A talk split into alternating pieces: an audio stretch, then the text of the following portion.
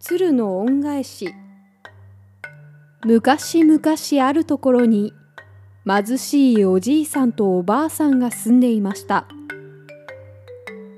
ある寒い雪の日おじいさんは町へ焚き木を売りに出かけた帰り雪の中に何かが動いているのを見つけました。あれは何だろう？おじいさんは罠にかかっている1羽の鶴を見つけました。動けば動くほど罠は鶴を締め付けているのでおじいさんはとてもかわいそうに思いました。おやおやかわいそうにさあさあ話してあげる。これから気をつけるんだよ。そうして鶴を助けてやると鶴は山の方に飛んでいきました。家に帰るとおじいさんはおばあさんに「さっき罠にかかった鶴を助けてやった。今日は良いことをした」そう言うと入り口の戸を叩く音がしました「誰でしょう?」とおばあさんは扉を開けたところ美しい娘さんがそこに立っていました。雪で道に迷ってしまいました。どうか一晩ここに泊めてもらえないでしょうか。今夜は特に冷える。さあ入んなさい。娘さんはこの言葉に喜びそこに泊まることにしました。その日から娘はおじいさんの家で暮らすようになりました。ある日娘はこう言いました。私に旗を折らせてください。旗を折っている間は決して部屋を覗かないでください。決して決して覗かないでください。わかりましたよ。決して覗きませんよ。素晴らしい布を折ってください。トントンからりトンからり。トントンからりトンからり。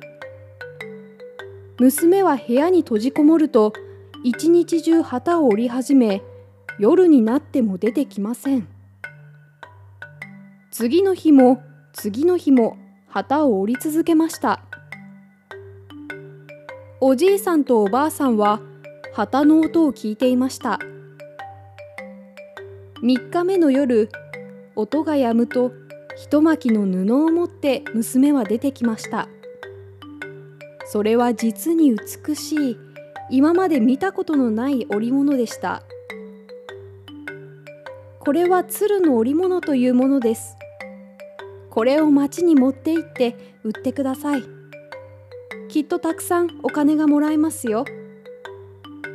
次の日おじいさんは町へ出かけ鶴の織物はいらんかね鶴の織物はいらんかねとおじいさんは町を歩きその織物はとても高く売れましたそして嬉しく家に帰りました次の日娘はまた織物を織り始めましたトントンからりトンからりトントンからりトンからり3日が過ぎた時おばあさんはおじいさんに言いました。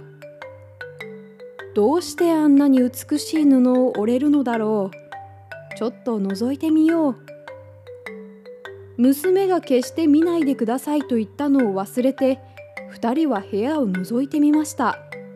すると、なんということでしょう。一羽の鶴が自分の羽を抜いて旗を折っているではありませんか。おじいさん、鶴が旗を折っていますよ」とささやきましたその夜娘は織物を持って部屋から出てきましたおじいさんおばあさんご恩は決して忘れません。私は罠にかかっているところを助けられた鶴です。恩返しに来たのですが姿を見られたのでもうここにはいられません。長い間ありがとうございました。娘はそう言って手を広げると鶴になり空に舞い上がると家の上を回って山の方に飛んでいってしまいました。おしまい。